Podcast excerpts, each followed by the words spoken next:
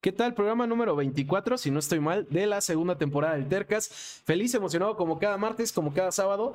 El día de hoy tenemos un invitado que, que yo ya había entrevistado en un proyecto anterior. De hecho, pues estábamos hablando de, de cuántos años tiene eso. Yo pensé que tenía muchos menos años eh, de que pasó eso. Pero de por sí, si yo creía que había pocos años, lo traigo justo porque creo que además este, ha cambiado mucho su vida. Ahorita nos va a contar un poquito. Pero bueno, les presento a André Musich, skater y actor, que, que tengo la fortuna de volver a entrevistar esta vez en el Tercas. Bienvenido, André. Hola, hola, ¿qué tal? ¿Cómo están? Un saludo a todos. Este, pues sí, como ya tenía que ser como unos 5, 5 o 6 años pues, aproximadamente. Pues, justo lo que tú me decías, ¿no? Yo, yo pensaba que tenía como 2 años y no, sí, haciendo cuentas, mínimo de tener unos 4 años. Mínimo, sí. Y está cabrón, ¿no? Pero justo creo que también eso es bueno porque obviamente en cuatro años, si de por sí el año pasado cambió todo, en cuatro años cambian más las cosas, entonces seguro vamos a tener mucho que platicar. Eh, aprovecho para saludar a la gente que ya anda por acá, a Meller que ya se hizo presente. Buenas noches, Meller. eh, si tienen alguna, les voy mencionando también, si llegan a tener alguna pregunta para André, eh, ya saben, pueden irla mandando, mandando, pueden ir participando. Si me parece eh, que va con lo que estamos platicando, la, la, haré en ese mismo momento. Si no, la haré más adelante. Va a haber una ronda de preguntas. Si en caso de que sea necesario. Y bueno, eh, dándole un poco de introducción a André, yo cuando entrevisté a André fue como skater, que es una de, de tus facetas. Pero justo platicábamos de que ahora tiene una nueva faceta ya desde hace varios años, que es la actuación. eh, y bueno, justo eh, como te decía André, el programa se trata de las pasiones, se trata de traer gente terca que, que busque vivir su pasión, que es tu caso, claro. por eso se llama Tercast. Y bueno, primero que okay. nada, quiero saber cuál es tu pasión ahora, o sea, porque tienes estas dos facetas, ¿cuál es tu verdadera pasión, la actuación o el skate? Las dos totalmente. No, no podría inclinarme por una porque de hecho el skate me llevó a la actuación. Cuéntame justo Entonces... cómo pasó eso, porque, porque pues sí, eh, yo me acuerdo que cuando me enteré dije, o sea, qué chingón, pero sí, como que no sé, no te esperas que, que, que la persona skater eh, termine dedicándose a la actuación, ¿no? Eres un caso atípico. ¿Cómo sucedió claro. eso? sí, muchos, muchos me han dicho eso. Sí, claro. Se les hace raro, ¿no? Pero pues no sé, fue, fue algo muy, muy raro. La vida te va llevando por diferentes etapas, caminos, y este, claro. uno tiene que ir haciéndole caso a eso. Eh, yo nunca me imaginé, nunca me imaginé o tenía planeado terminar haciendo esto, este, todo este rollo de la actuación, que la verdad es, es mágico, es único, es algo muy increíble. Claro. Te abre, te abre todo un mundo nuevo, la verdad. Este, igual que el skate, ¿no? Entonces, pues resulta que un amigo me invitó a un casting de publicidad donde ocupaban patinadores. Y este, pues ya fui, todo el rollo, hicimos el casting, me avisan el siguiente día que me quedo. Pues voy al comercial, fueron tres días de grabación, me pagaron 7 mil pesos. En ese tiempo fue así como, wow, ¿no? O sea, no, no imaginaba que existía todo este rollo. Claro. Entonces, me llevé muy bien con el dueño de la agencia y él me empezó este, a llamar como si a ciertos proyectitos, ¿no? En comerciales, y ya de repente me dijo, oye, y este, pues has extreado, ese tipo de cosas, y yo no tenía ni idea de qué era, ¿no? Claro. Ya le pregunté, no, pues de extrear, ¿cómo?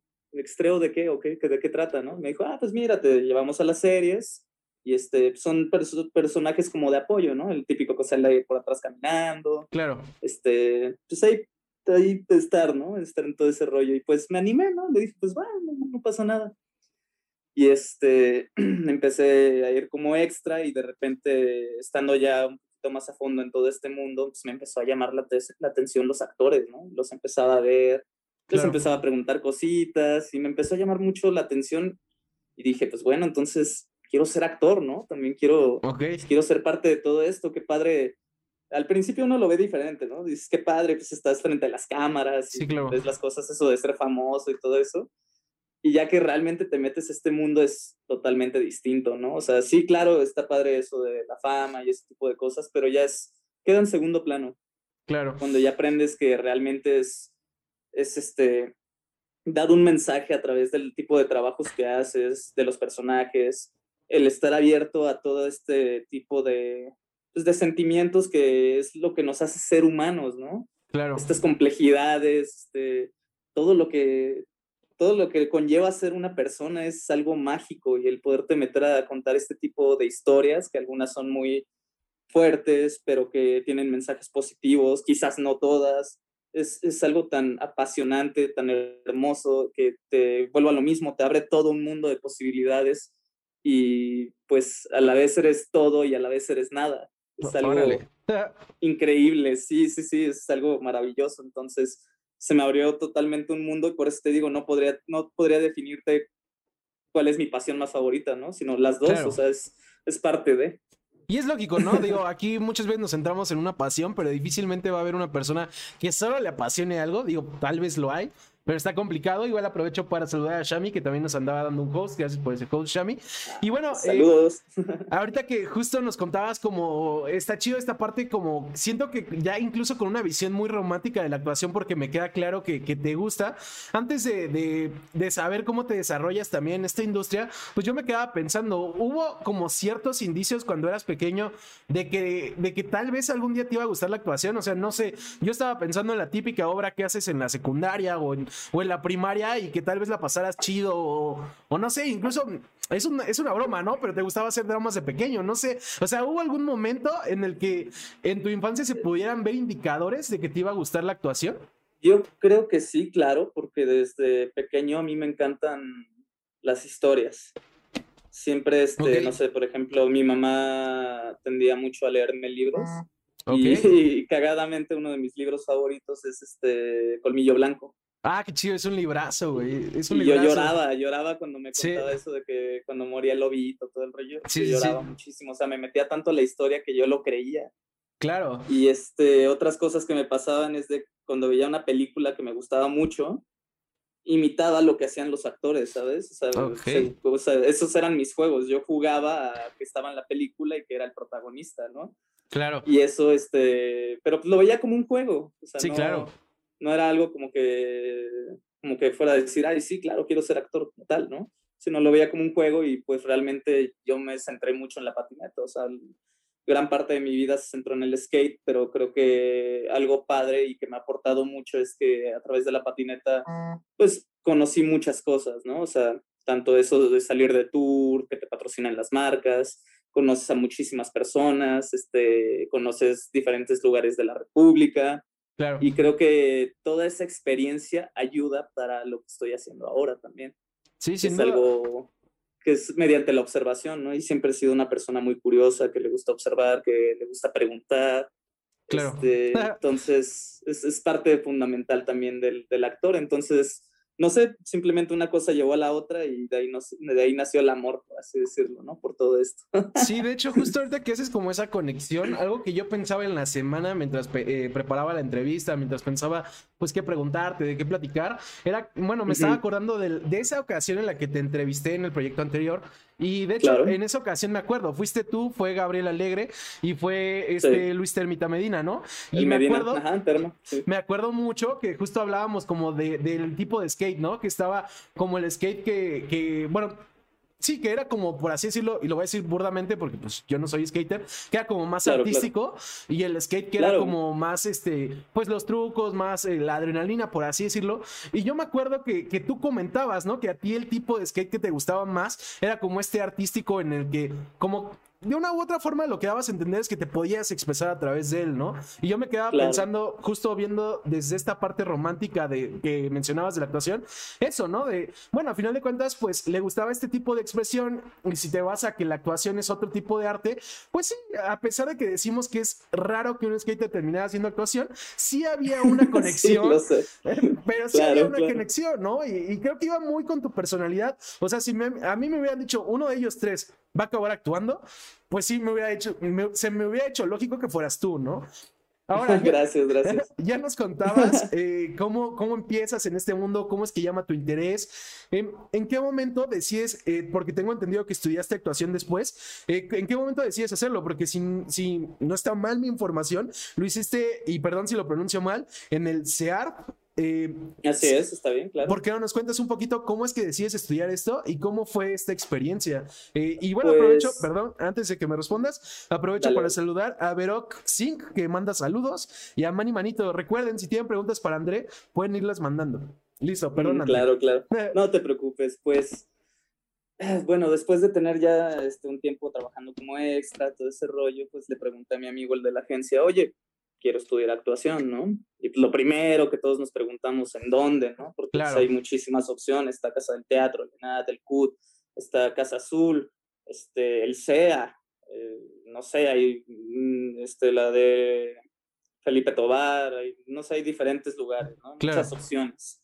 Y creo que cualquier opción es válida, más bien a cada uno le funcionan diferentes cosas, hay muchísimas técnicas, hay, hay mucho de todo, es un mundo muy vasto y este, un actor nunca termina de prepararse, a final de cuentas, creo que uno termina de prepararse hasta que se muere, ¿no?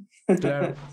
y este, pues bueno, sí, así es, estudié en CEART, que la verdad es una escuela muy, muy completa, dan, dan muchos, dan muchísimas herramientas, este, algo que es muy interesante, muchísima información. Un actor debe ser culto. Claro. Tienes que leer muchísimo. Digo, uno, uno lo ve de una manera muy burda cuando no está dentro de, ¿no? Sí, claro. Piensas que, ah, pues sí, claro, me, me, aprendo un diálogo y tengo que como que hacer y así, ¿no? Y es totalmente erróneo, ¿no? Es mucho estudio, mucha dedicación, mucha pasión, mucha entrega, mucha paciencia. Me imagino. al estar buscando trabajo. Me imagino. No es fácil, hay muchísima competencia, pero como en todo, no, no, es, no es imposible, ¿no? Y no hay que, pues no hay que soltar el dedo del renglón. Así es, Estudiante Arte, Centro de Especialización en Actuación Realista Vivencial. Ok. Eh, partimos desde reconocernos a nosotros mismos para poder este, interpretar personajes, ¿no? Claro. Y sí es mucho, mucho estudio de las complejidades humanas también. De las relaciones que tenemos, de la observación, de, de sí, de inmiscuirse totalmente a, a todo este mundo, de cómo crear estas realidades que son alternas o ficticias, pero que al final de cuentas lo vuelves todo real, ¿no? Para que sea creíble, porque si el actor no lo cree, pues el público menos, ¿no? Sí, claro. Entonces sí, me aventé este tres años estudiando ahí en Seattle. No, y sí, sí fueron un, un chingo de años, pero me imagino que, que han de haber servido bastante, ¿no? Ahorita nos comentabas algo que también es muy importante e interesante, que justo decías eh, que hay varios tipos de actuación, ¿no? Y eso es, me parece clave. Eh, no sé, por ejemplo, digo, está el tipo de actuación que a mí me venía a la mente, que es el de Jared Leto, el de que se mete en el papel tanto fuera como dentro del set, o sea, nunca sale del papel supuestamente. Eh, están los que, los que también, eh, pues nada más dentro del escenario, etcétera. Digo, yo no me sé los tipos de, actuación, obviamente, pero lo que me interesa saber es cómo es tu tipo de actuación, cómo te preparas para los papeles, porque justo contabas que hay que leer. Eh, yo he visto en entrevistas, en videos tuyos, que justo luego estás viendo, no sé, tal película o tal, tal serie para inspirarte para el papel que viene. Eh, ¿Por qué no nos cuentas un poquito cómo es tu tipo de actuación y cómo te preparas para tus papeles? Ok, claro, claro. La finalidad obviamente es que sea creíble. Hay muchos, muchos actores que llegan a extremos que no creo que sean necesarios tampoco. Sí, claro. No, puedes este, poner en riesgo tu vida o la de tus compañeros. A final de cuentas es actuación, ¿no? O sea, estamos reaccionando a estímulos ficticios claro. con verdad. Y este, me gusta ser muy meticuloso en mis trabajos, analizar mucho sobre todo cuál es mi relación con los otros personajes, cómo me ven ellos a mí, porque el otro es el que te hace actuar. También este, hay diferentes tipos de relaciones, ¿no? Por ejemplo, este, hay hermanos que se quieren muchísimo, pero también hay hermanos que se odian a muerte. Sí, claro. ¿No? Entonces es, es ver eso, qué tipo de, de, relación tengo con los otros personajes. Ok. ¿Cuál, este, cuáles son mis objetivos también, qué es lo que me motiva, porque obviamente a André le motivan ciertas cosas, ¿no? Claro. Pero a mi personaje quizás le motivan otro tipo de cosas, entonces, o tiene otros valores, ¿no? Claro. Por ejemplo, yo no, obviamente yo no soy una persona que le dé tanto valor a lo monetario, pero ¿qué tal si mi personaje sí? Entonces, por ende, tengo que estar analizando todo eso para poder comprender cómo el personaje, cuál es su postura ante el mundo, cómo ve todo, ¿no? Cómo ve, tanto puede ser a la sociedad, a sus amigos, este, tiene que ver mucho el efecto Pigmalión también, de cómo los demás te ven a ti, por ende actúas de cierta manera.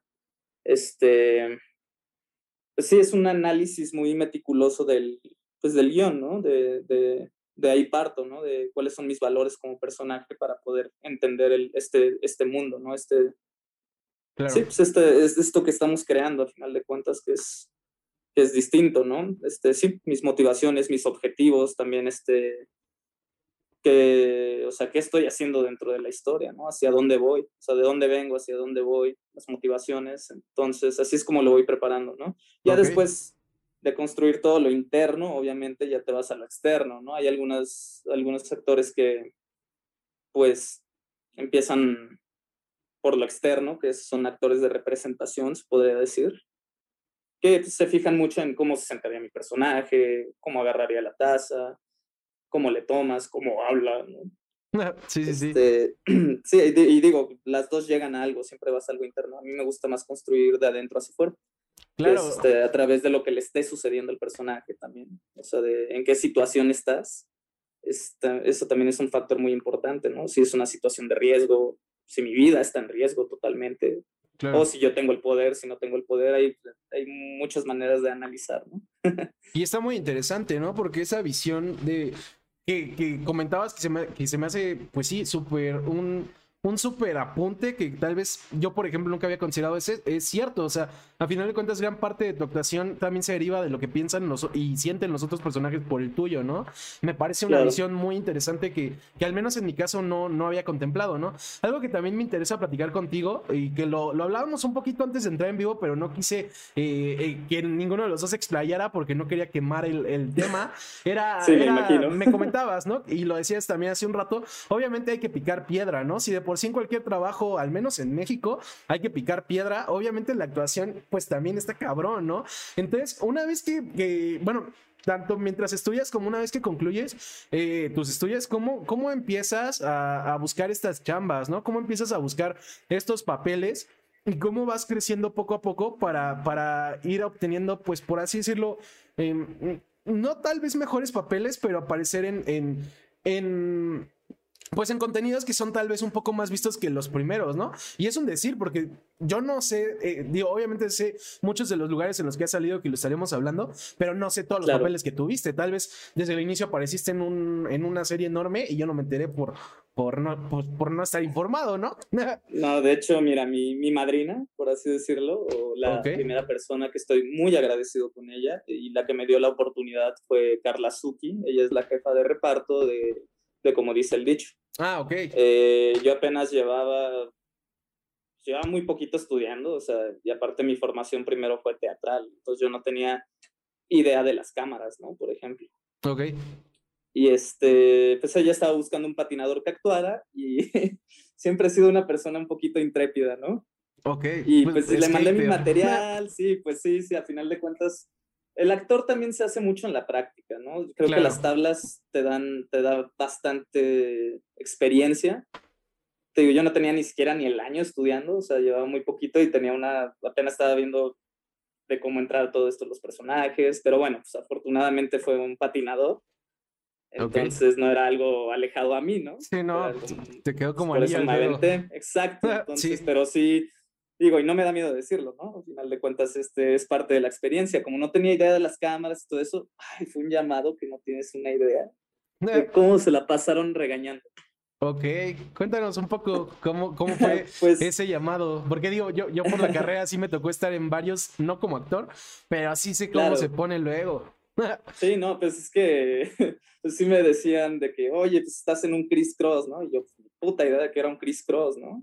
Entonces así de que, oh, es un over shoulder y aquí tienes que estar reaccionando hacia la cámara, pero no me veas directamente a la cámara. Y así como no entendía absolutamente nada de eso, pues ya te imaginarás que, uy, ¿no? De hecho, estoy muy agradecido con Carlita que me haya dado esa oportunidad. Y bueno, está bien, uno aprende de sus errores, ¿no? Claro y ya este, para la próxima vez que me volvieron a hablar al dicho ya llegué mucho mejor preparado. Este, yo de hecho cuando la cago trato de luego, luego pues, empezar a investigar qué fue lo que me falló, todo el rollo, este, empecé a documentar, empecé a ver pues de estos términos que, que te ponen, ¿no? Dentro de, de, o sea, el lenguaje de las cámaras, ¿no? De que, ah, pues nos vamos a ir a un travel, o va a ser este, un close, o vamos a un extreme close, o, este, o es un criss-cross, porque también si estás en un criss-cross tienes que mirar, este, no sé, a cierto ojo del compañero para no verte, este, ¿cómo se llama? Como con los ojos así como muy juntos, ¿no? O sea, es todo, todo un rollo, ¿no? Entonces me empecé a meter a todo eso, me puse a investigar, además en televisión trabajas a tres cámaras, ¿no? Ok. En el cine, este, pues, trabajas a una, a dos máximo, ¿no? Muy rara vez. O en las series también, que es este, un lenguaje más cinematográfico. Entonces tienes que saber de lenguajes, ¿no? O sea, en qué estás actuando. Porque de hecho, uno puede venir con toda la experiencia teatral. Claro. Pero ante una cámara se ve exagerado.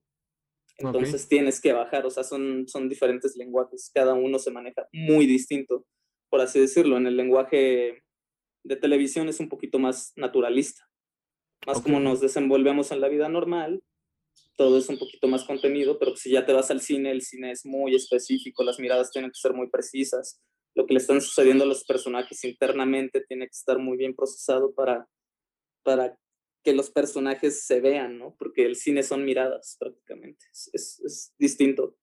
Sí, entonces...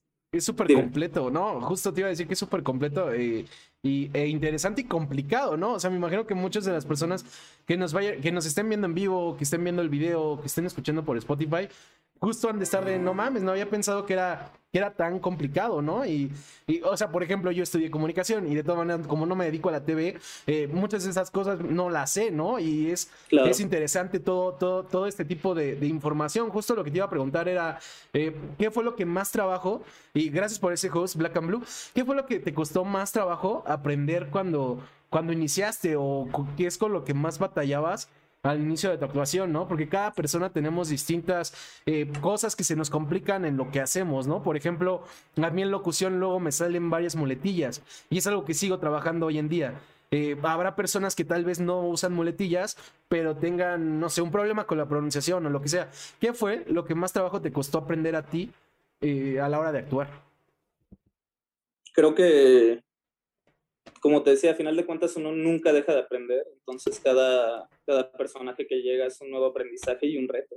Claro. Entonces, no, no, no te podría decir así como de que, de que haya algo en específico que me cueste trabajo, sino cada trabajo conlleva un reto diferente. Me imagino. Porque son, son diferentes situaciones, es otra experiencia de vida a la que te tienes que meter, ¿no? Entonces, cada personaje es un mundo distinto y a final de cuentas creo que eso es lo que me llega a apasionar de esto, que es infinito.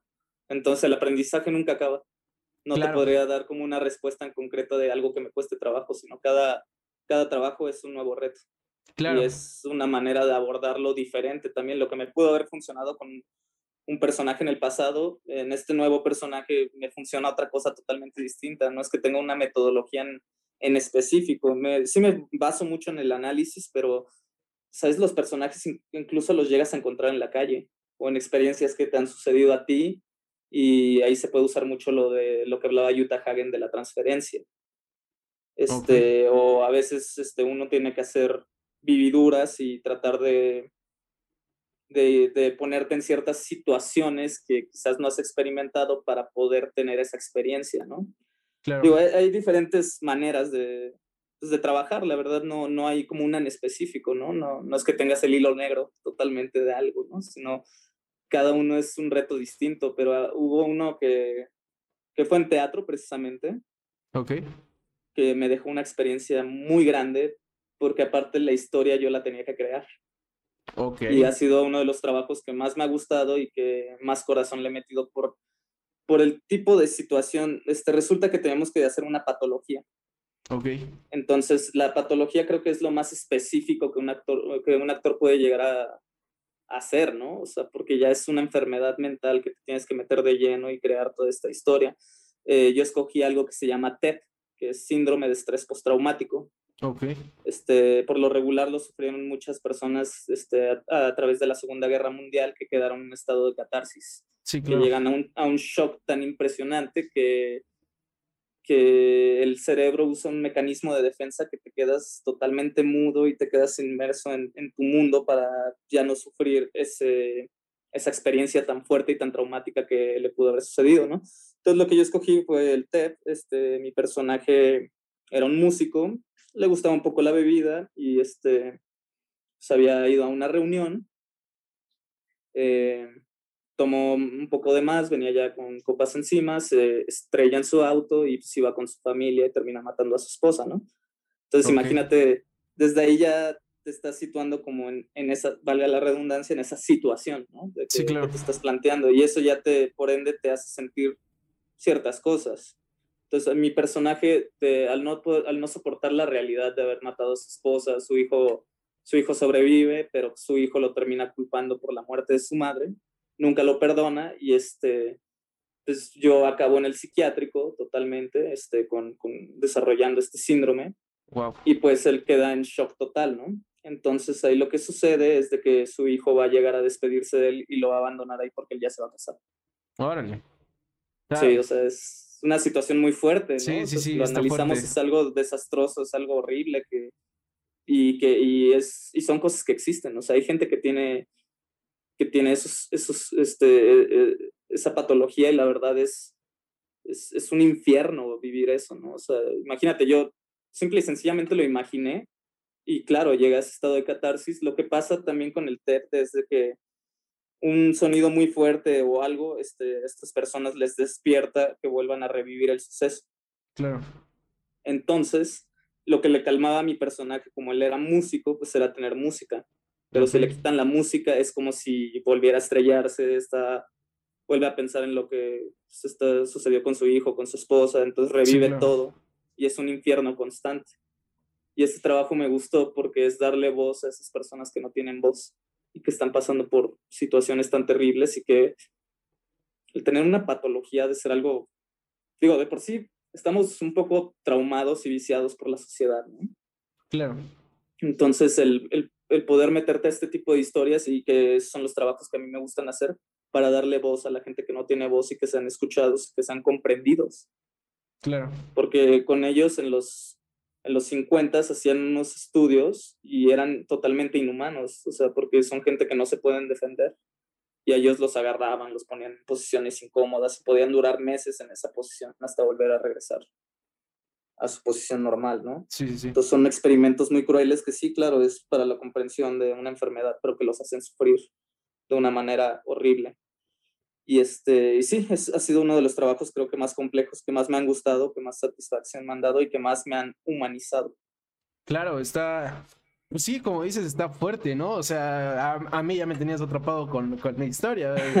Está, Gracias. No, gracias a ti. Está, está, digo, entre comillas, está chida la historia. Digo entre comillas porque, pues justo es un tema, eh, pues triste y fuerte, pero pues está, está bueno. pero atrapa, es real, ¿no? es real. También. O sea, lo padre es que, es que es una realidad y que sí, claro, es triste, es fuerte, pero es para crear conciencia. Claro. Al final de cuentas, para eso son, creo que para eso soy actor.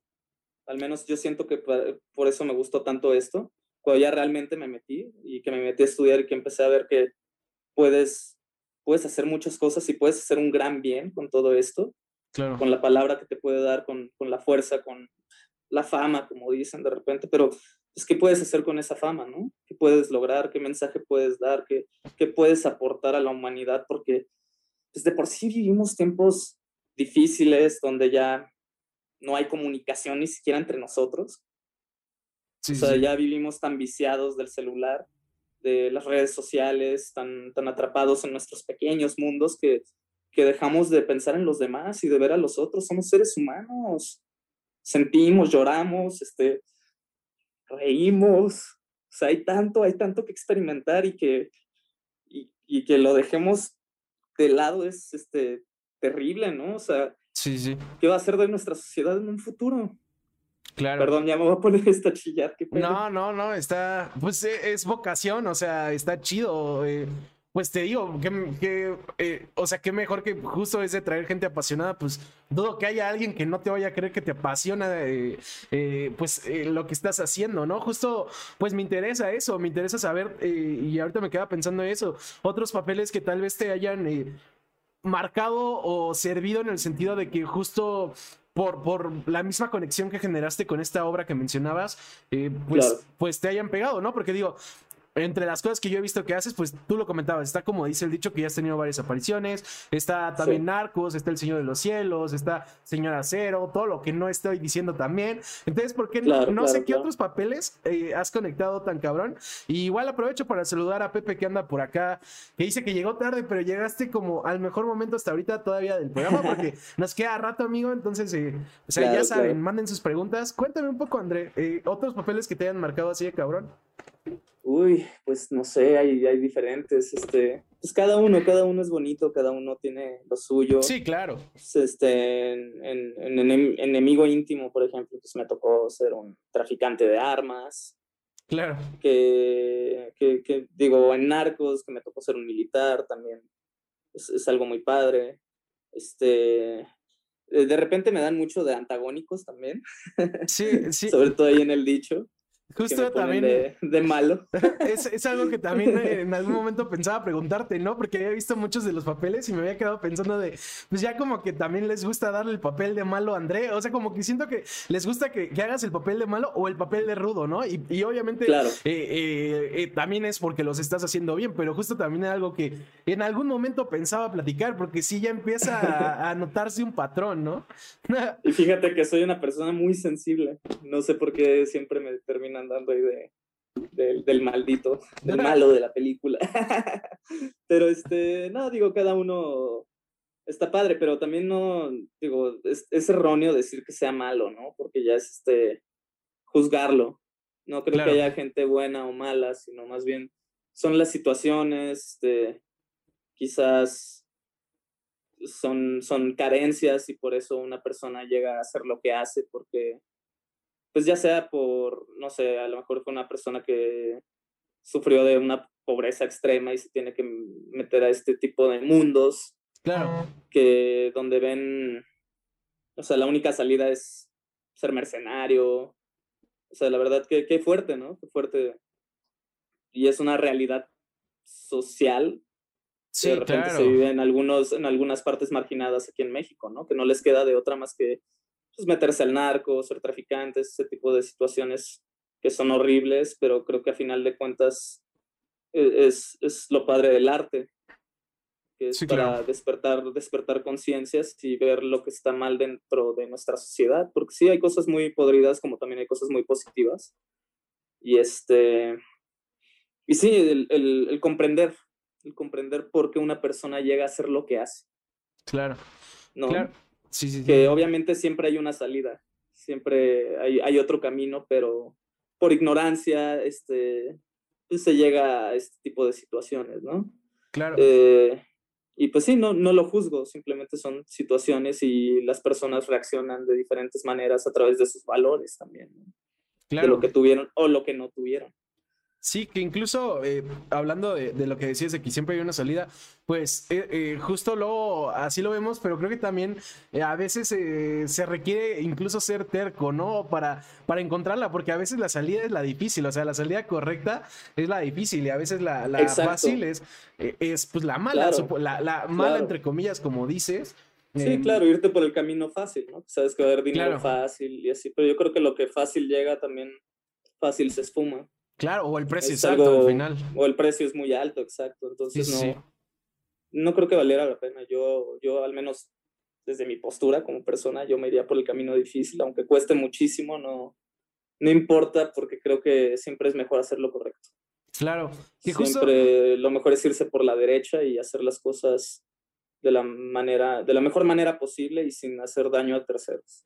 Claro, justo igual, eh, ahorita que estábamos hablando como de momentos difíciles, eh, algo que tú me decías antes de entrar en vivo era que obvio no, y yo lo digo aquí cada programa, no todo es miel sobre hojuelas, por más terco que seas y sigas tu pasión.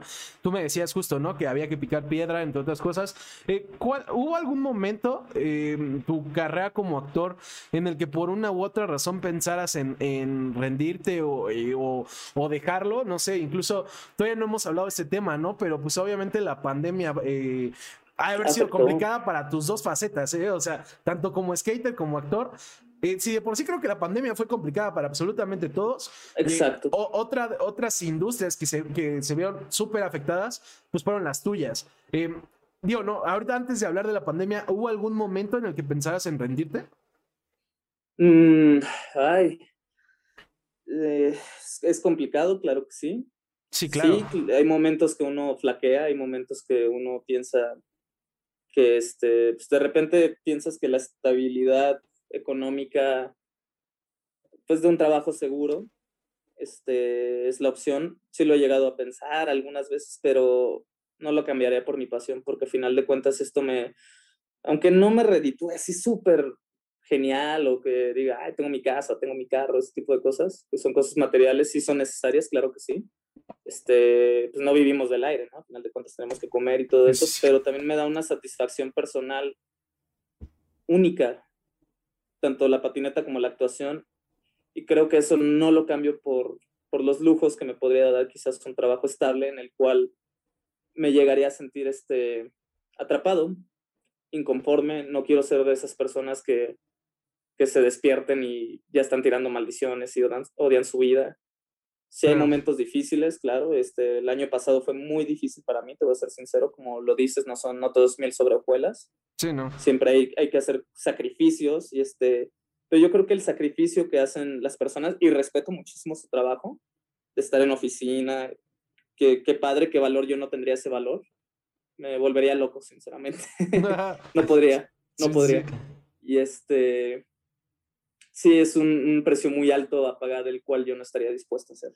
Amo lo que hago, este, tenga, no tenga, esté muriéndome de hambre o no. Este, de hecho, cuando hubo un momento este, de la pandemia, fue muy duro, en el cual me quebré en mi casa, estaba totalmente llorando, este, pues diciendo, ¿por qué, no? ¿Por qué a mí?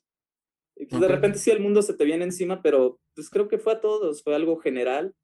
Son etapas, son momentos difíciles, pero de esos momentos difíciles uno aprende y también creo que te ayuda a, valorar muchísimas cosas, ¿no? Claro. Eh, creo ah, que no, esta pandemia, sí, creo que esta pandemia nos está ayudando también a valorar muchas cosas, ¿no? a valorar nuestra familia, el tener salud, el estar con nuestros seres, nuestros seres queridos. Este, yo, por ejemplo, pues mi, mm, gran parte de mi familia está en Guadalajara.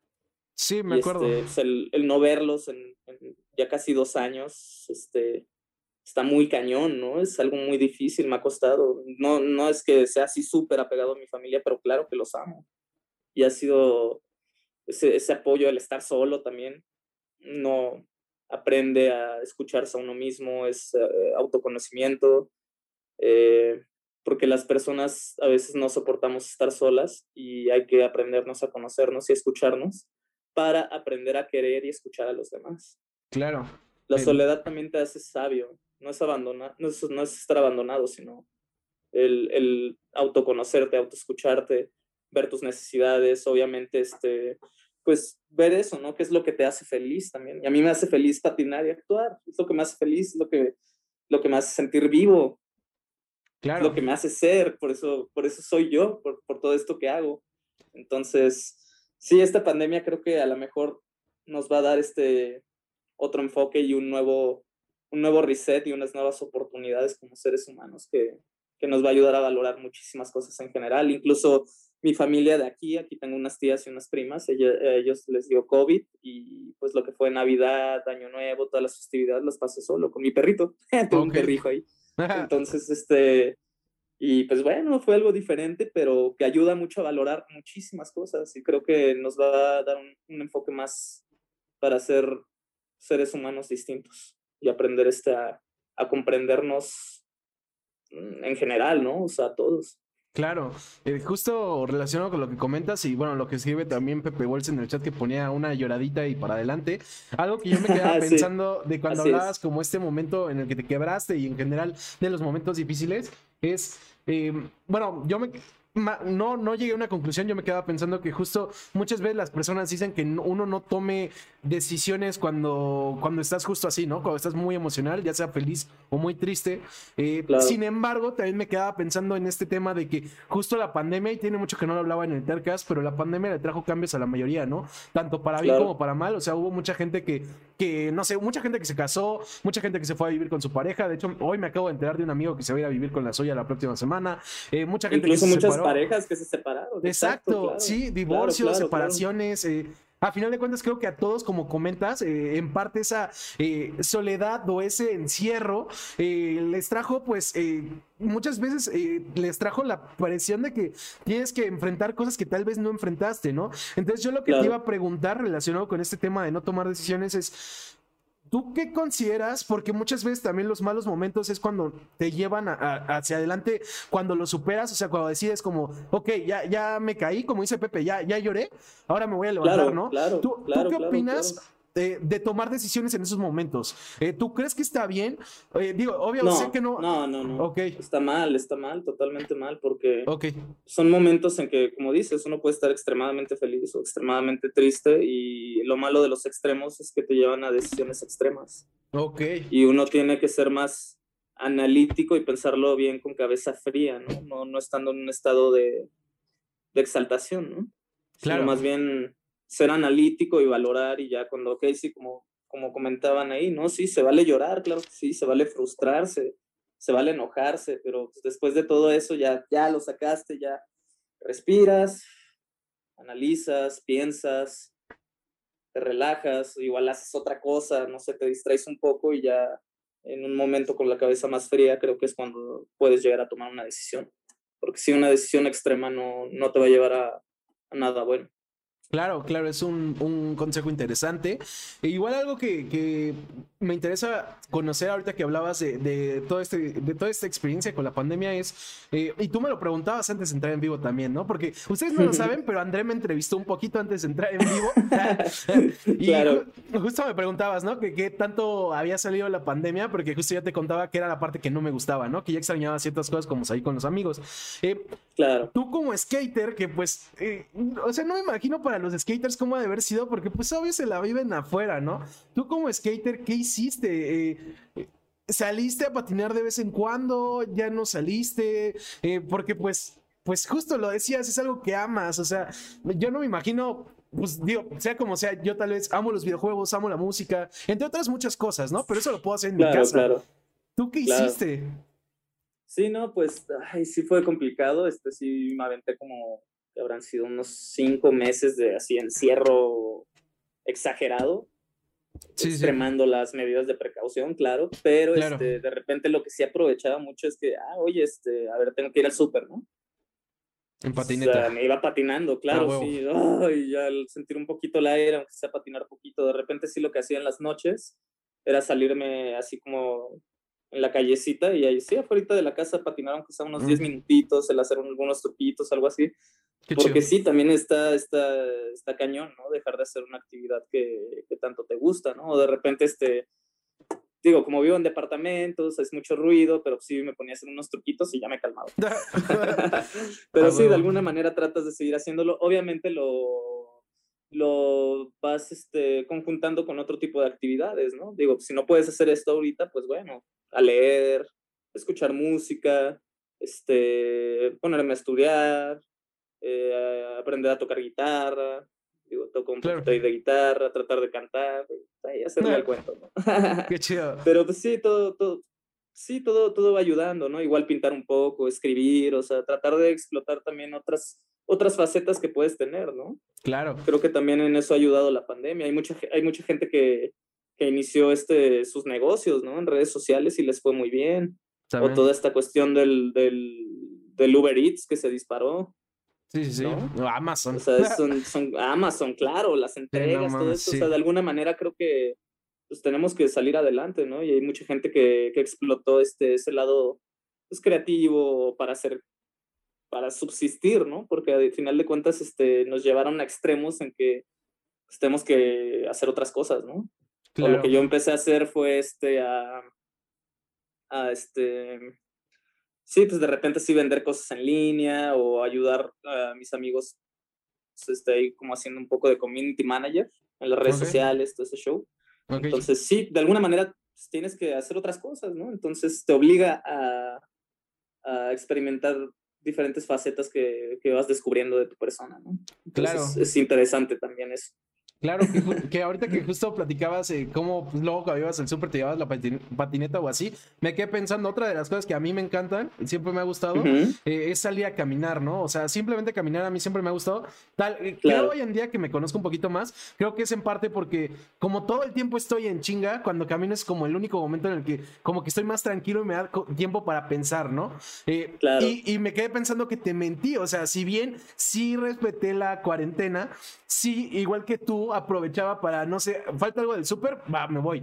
Eh, algo del oso, voy rápido. O sea, pero sí como que yo también me salía a caminar. O sea, la realidad es que sí me salía a caminar, no me quedé todo el tiempo aquí adentro, aunque ya no salía como con los amigos o así tristemente, ¿no? Pero, pero sí, pues claro, claro. Me, quedé pensando en eso. Eh, ahorita que hablabas de este tema también del skate, que obviamente, digo, ha estado a lo largo de la entrevista porque pues forma parte de ti, una pregunta que yo te traía un poco, entre comillas, rara, que según yo, tú ya podrías, eh, entre comillas, esperarla porque en Rubik nos caracterizábamos por hacer este tipo de, de similitudes extrañas, eh, aunque suene pues raro, es qué truco de la patineta o del skate en general, que pues es lo mismo básicamente, se, se parece más a la actuación para ti, o sea, o la sensación de, oh, qué truco cuando lo haces se parece un poco a la sensación que sientes eh, al actuar.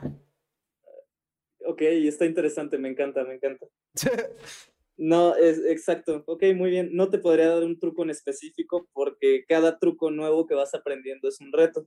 Ok. Como la actuación, cada, cada trabajo diferente, cada personaje nuevo que llega es todo un reto, entonces conlleva su, su práctica.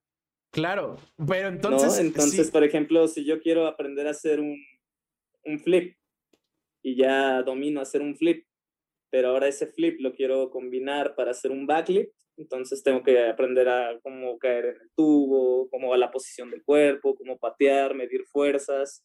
Entonces, ya tienes aprendida una base y ahora le vas a poner otro grado de dificultad. Creo que así son los personajes también, o sea, eh, todo es, creo que todo está dentro de nuestro bagaje emocional, eh, dentro de nuestras experiencias, pero pues, a final de cuentas, pues no, no, no vamos a experimentar lo que le sucede a una persona de la mafia que está en un poder muy alto, pero este sí lo puedo experimentar ya después a través de un personaje, ¿no?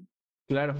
A través de ir analizando. Entonces son como capas. Sí, claro. Es, es, es, lo mismo, es lo mismo que el skate. Y vuelvo a lo mismo. Lo que me gusta es eso, que, que no terminas de aprender. Es, es como los trucos, ¿no? O sea, la patineta es infinita.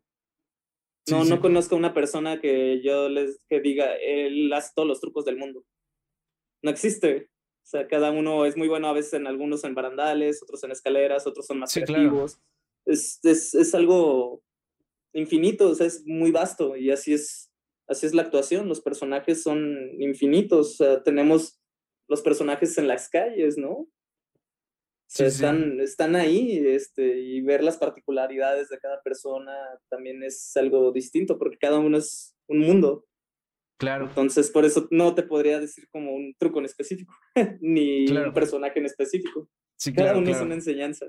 Y bueno, justo ahorita que estamos haciendo como estas conexiones, eh, igual antes de, de, hacerte esta pregunta, le voy adelantando a la gente. Si tienen preguntas, mándenlas porque nos queda poco tiempo de la entrevista, entonces voy a leerlas si es que alguien tiene. Pero eh, en lo que tal vez alguien se anima a mandarlas, pues justo lo que, lo que te iba a preguntar también en esta conexión de, del skate y de, de la actuación es yo me quedaba pensando qué similitudes hay, por ejemplo, de cuando uno empieza o, en general es skater y justo lo decías en algún momento, ¿no? Y busca patrocinios o entra a competencias o, o pues de una u otra forma, pues, sobre todo los que viven de esto, pues buscan cómo vivir de esto. Se parece, ¿en qué se parece? A, justo como actor, eh, no sé, ir a castings, eh, no sé, prepararte, buscar papeles, o sea, ¿qué similitudes y diferencias hay? Porque, pues, bueno, lo mismo, en un inicio uno podría decir como al inicio de esta entrevista, oye, pues no conectan, ¿no? Ambas facetas. Y en realidad, eh, pues te vas dando cuenta que hay muchas conexiones que, que, tal vez a primera vista uno no ve. Claro, claro, claro, claro. Sí, claro. El, por ejemplo, ahorita algo, y nunca lo había analizado así como tal, qué bueno que, que me haces pensar en eso.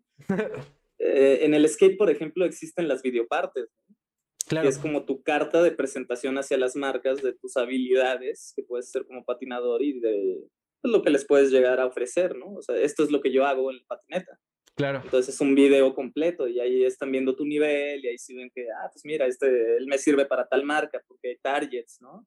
Sí, sí. Y este, en la actuación es algo muy similar porque existe algo que se llama el demo reel. Sí, claro. Como actor, ¿no? Que son el conjunto de trabajos que has hecho y este es tu nivel de actor que le estás presentando a las, pues, a las castineras, a los productores, directores, etcétera. Entonces también es como es como un target, en eso tiene una similitud gigantesca, ¿eh? no, nunca lo había pensado hasta ahorita. Sí, claro. Te quedé en cuenta de eso, gracias. Está, está muy padre, está muy interesante. No, pues y, este, y sí, creo que a final de cuentas es, pues es eso, ¿no? Este, sí es un trabajo, sí es venderse, pero pues venderse porque te gusta lo que haces y además de que te gusta lo que haces, le dedicas tiempo, esfuerzo, pasión, dinero, eh, le das o sea, entregas absolutamente todo y creo que la gente que, que es luchona, independientemente del talento, que claro que sí se necesita talento, pero el talento si no lo trabajas no te sirve de nada. Claro. Y, y en las dos, tanto en el skate como en la actuación, por más talentoso que seas, si eres flojo, si eres decidioso, si no estás ahí, ahí, ahí macheteando, este, pues no vas a llegar a gran cosa, ¿no? También depende mucho, pues, tu ambición, ¿no? ¿Qué tan lejos quieres llegar? ¿Y por qué? O sea, ¿por qué y para qué? ¿Qué vas a hacer con eso a final de cuentas, no? Claro. Yo sí tengo ambición, sí, sí quiero llegar a ser una persona importante dentro de la actuación, como en el skate, porque me gustan mucho y creo que eh, a través de lo que hacemos, que es una manera de expresión y que es arte, podemos este, eh, enseñarle a, a, las personas y a la sociedad que, este, que se puede lograr lo que, lo que amas hacer, ¿no? Claro. Y que, no, y que no te juzguen, porque de repente pues tienden a juzgar los sueños y la, la vida de los demás, que creo que está mal, ¿no? O sea, se vale soñar, se vale querer ser grande, llegar a Hollywood, pero para que vea la gente que sí se puede y que es algo positivo y que es algo muy bonito y, y que podemos redituarle muchísimo a la sociedad. Tenemos muchísimo que ofrecer, tanto como patinadores, como actores, este, el arte, el arte en general, pintores, escultores, todo, eh, música, todo tipo de arte es necesario porque es lo que nos hace ser mejores personas y una mejor sociedad. Por eso vivimos los tiempos que vivimos hoy en día. Por eso vivimos tan, tan viciados, tan, o sea, creemos que la felicidad es salir el fin de semana a chupar con tus amigos, ponerte hasta el culo y drogarte y ese tipo de cosas. Y no, no, eso no es la felicidad. Claro. ¿no? O sea, nos estamos deshumanizando de una manera increíble. O, ¿Cómo es posible lo que sucedió en Tulum, por ejemplo? A mí me da rabia eso. ¿Cómo es posible que, que la gente esté grabando con su celular en vez de llegar y quitar a los policías y decirles, oye, la, la estás matando? ¿Qué, ¿Qué nos está pasando? Sea, ya estamos tan dormidos, tan deshumanizados, que, que podemos, sí, claro, quejarnos en las redes sociales. ¿Y de qué nos sirve eso? Claro. Que digo, pues lo único que sirvió con los de Tulum es que como se volvió un escándalo, pues ya claro, destituyeron viral, pero, al jefe de policía y arrestaron a estos güeyes, pero sí. Claro, pero lamentablemente yo vi lo de y no está mal, pero estuvo el movimiento de Black Lives Matters, ¿no? Sí, sí, sí. Y se hizo viral mundialmente. Y, aquí en México qué está pasando? También, también se debería de viralizar mundialmente a esas escalas, ¿no? Claro. Sí, sí, sí. Este, entonces, sí, sí es eso. Creo que, que, el arte juega un papel muy importante para, para despertarnos. Claro, sin Despertar a nuestra sociedad que ahorita está muy dormida y que la verdad hoy más que nunca necesita eso. Además que siempre, siempre ha sido parte del arte, ¿no? O sea, la como rebeldía ante, ante lo que está mal, ¿no? Como claro, denuncia. Claro, claro, exacto. Es una rebeldía, pero es una rebeldía positiva y productiva que, que, nos hace pensar, ¿no? No, no más es ser rebelde por, por ser rebelde, sino, sino estoy inconforme con esto que nos está sucediendo como sociedad. Despierten, aquí estoy, aquí estamos. Y somos muchos los que queremos hacer una gran diferencia. Claro. Por eso, por eso yo quisiera llegar a ser, bueno, no, por eso yo quiero y voy a lograr ser grande para dejar, al menos ese sería mi pequeño gran aporte, mi pequeño granito de arena para la sociedad. Claro, Despierten, se puede soñar y sí, los sueños se pueden alcanzar, tanto con mucho trabajo, mucho esfuerzo, mucha responsabilidad. Y, y sí, claro, sí se puede llegar a lograr. Estoy seguro que sí. O al menos soy de los locos que piensa que sí. De los tercos. Justo es el objetivo de del Tercast en parte, ¿no? O sea, es empujar a la gente que siga su pasión. Y, pues bueno, justo cuando, si de por sí ya vas por buen camino, pues cuando, cuando estés todavía en un nivel más grande, pues eh, personalmente me dará mucho gusto porque me ha pasado con muchos invitados de, de Rubik, ¿no? Y también del Tercas. Eh, siempre es chido ver cómo van creciendo. Eh, si no tuvieras esa mentalidad, pues difícilmente me hubiera interesado traerte al programa.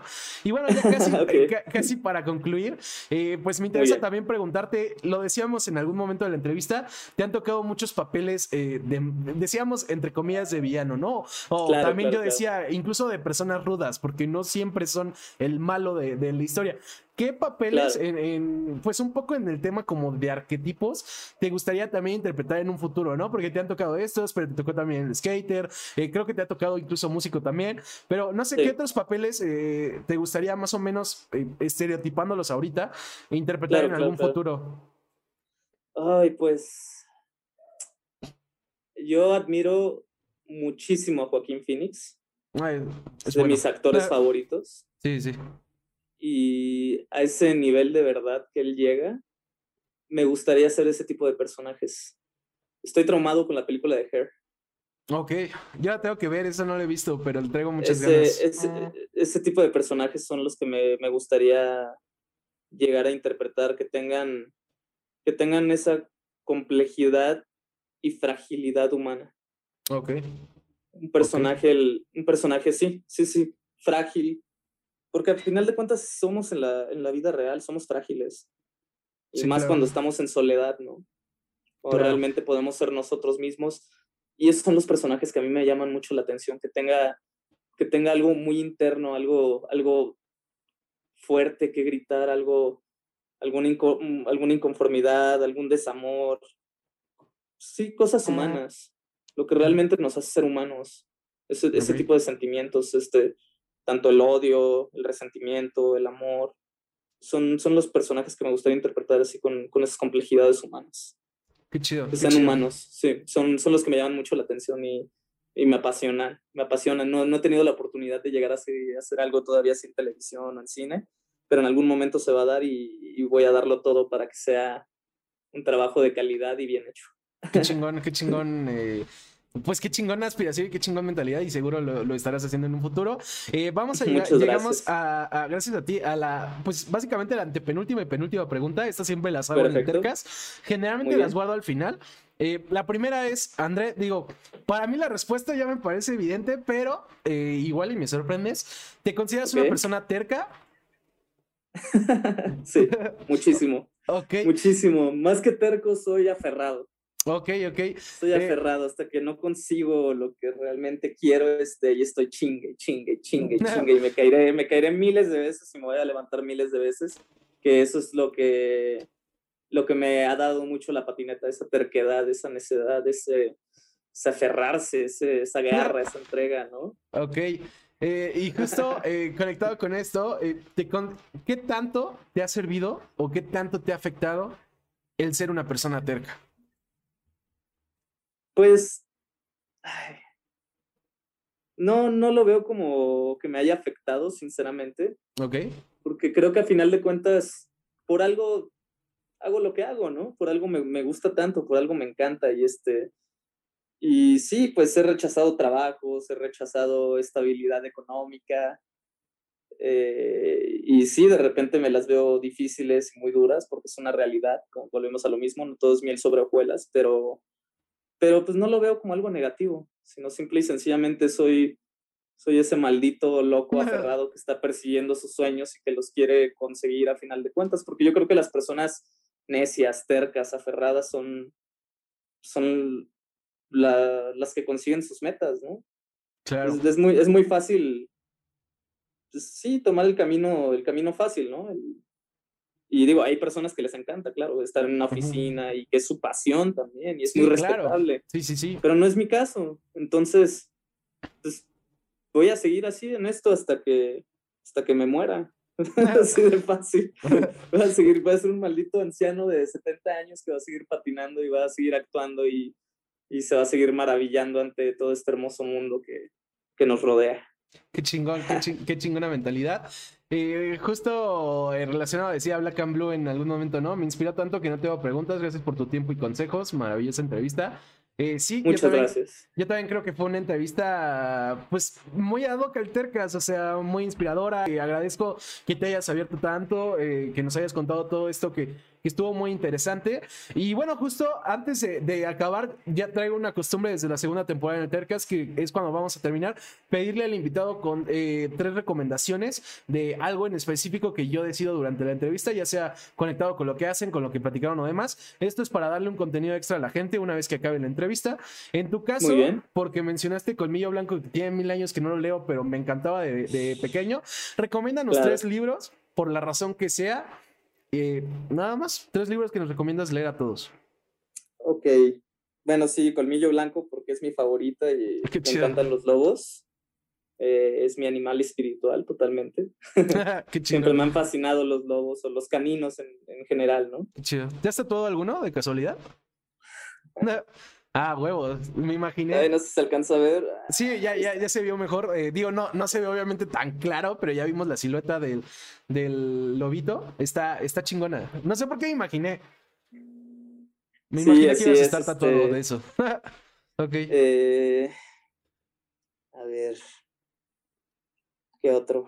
Estoy pensando, ahorita me agarraste así. Ah, no te preocupes. Curva. Puede ser que quieras, por la mm. razón que quieras teatro en general. Leer obras de teatro creo que es, es, grandioso porque ahí es donde comprendes mucho nuestras pasiones y necesidades humanas. Sobre todo que lean, no sé, este, a mí me gusta mucho mm, Panorama desde el puente de Arthur Miller. O Todos eran mis hijos también de Arthur Miller.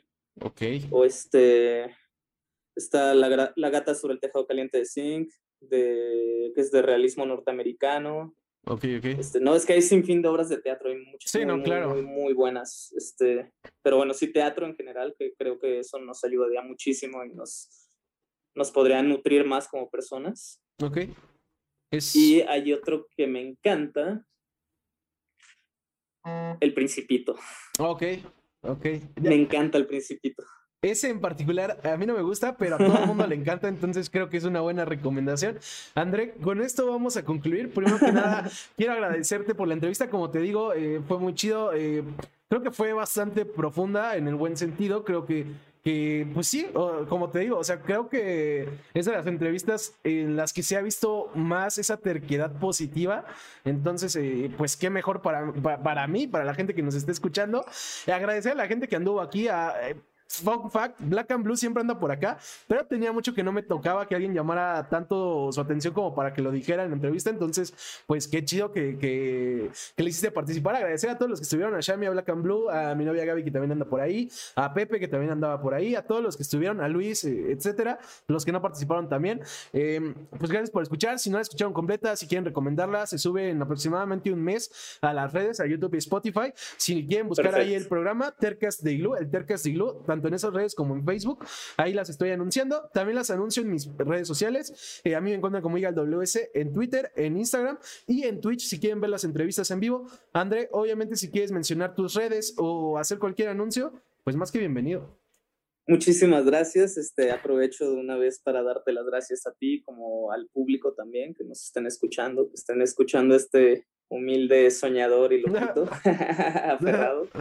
Este, mis redes sociales, estoy en todas, absolutamente todas, como André Musich. Ok. Ya sea Facebook, Instagram, Twitter, este, Tinder. Este, ah, no es cierto. Un poquito de todo. Ahí, ahí estoy, en todas las redes sociales, con, con, mucho gusto. Lo que lleguen a necesitar, este, ahí estoy a su completa disposición. Muchas gracias por el espacio. Gracias a ti. Eh, y pues solo me quiero despedir este, dándole mucho, mucha buena vibra a todos, positivismo, este, mucha luz en estos tiempos tan complicados, mucho amor. Ok, dice Shami que le interesa el Tinder, ¿eh? Entonces, uh, aguas ahí. eh, y bueno, les anuncio también lo que se viene la próxima semana. El martes va a estar Santiago Rodríguez, que es un baterista. Estuvo, bueno, yo lo conocí cuando estaba con los Mexicats, con Jenny and the Mexicats. Hoy en día está generalmente con Mon Laferte, entre muchos otros artistas. Es baterista, multipercusionista. La verdad, me parece también muy talentoso. Estoy seguro que también se va a poner muy buena la entrevista. Y el sábado viene Some Luis, que eh, no sé si recuerdan que estuvo aquí, tu, eh, bueno, en redes es tu amigo Sam, eh, Sam Butler. justo Some Luis es el compañero de él en el podcast de Puros y Pistos. También está en el podcast de Otra Ronda. Y bueno, obviamente Sommelier, como dice su nombre. No habíamos tenido una Sommelier desde, bueno, un Sommelier desde Soy tu tía borracha. Entonces, también seguro se va a poner bueno. Em, creo que se vienen varias cosas en el canal, pero ya las estaremos viendo. Pero por lo pronto les anuncio eso. eso, perdón. Nos vemos el martes a las 9 de la noche Hola México. Gracias a todos. Por cierto, ya saben, si quieren apoyar, suscríbanse en YouTube, síganos en Twitch. Y digo, ya si les nace y tienen dinero, pues ya tiene Patreon el Tercast. Nos vemos pronto. Bye. Los dejo con Edna Royal. Muchas gracias. Gracias a ti, gracias a todos. Los dejo con Edna Royal, que fue de los primeros invitados del Tercast. Ahorita que, que André me, me entrevistaba y me hizo recordar entrevistas previas, los dejo con Edna. Bye. Bye.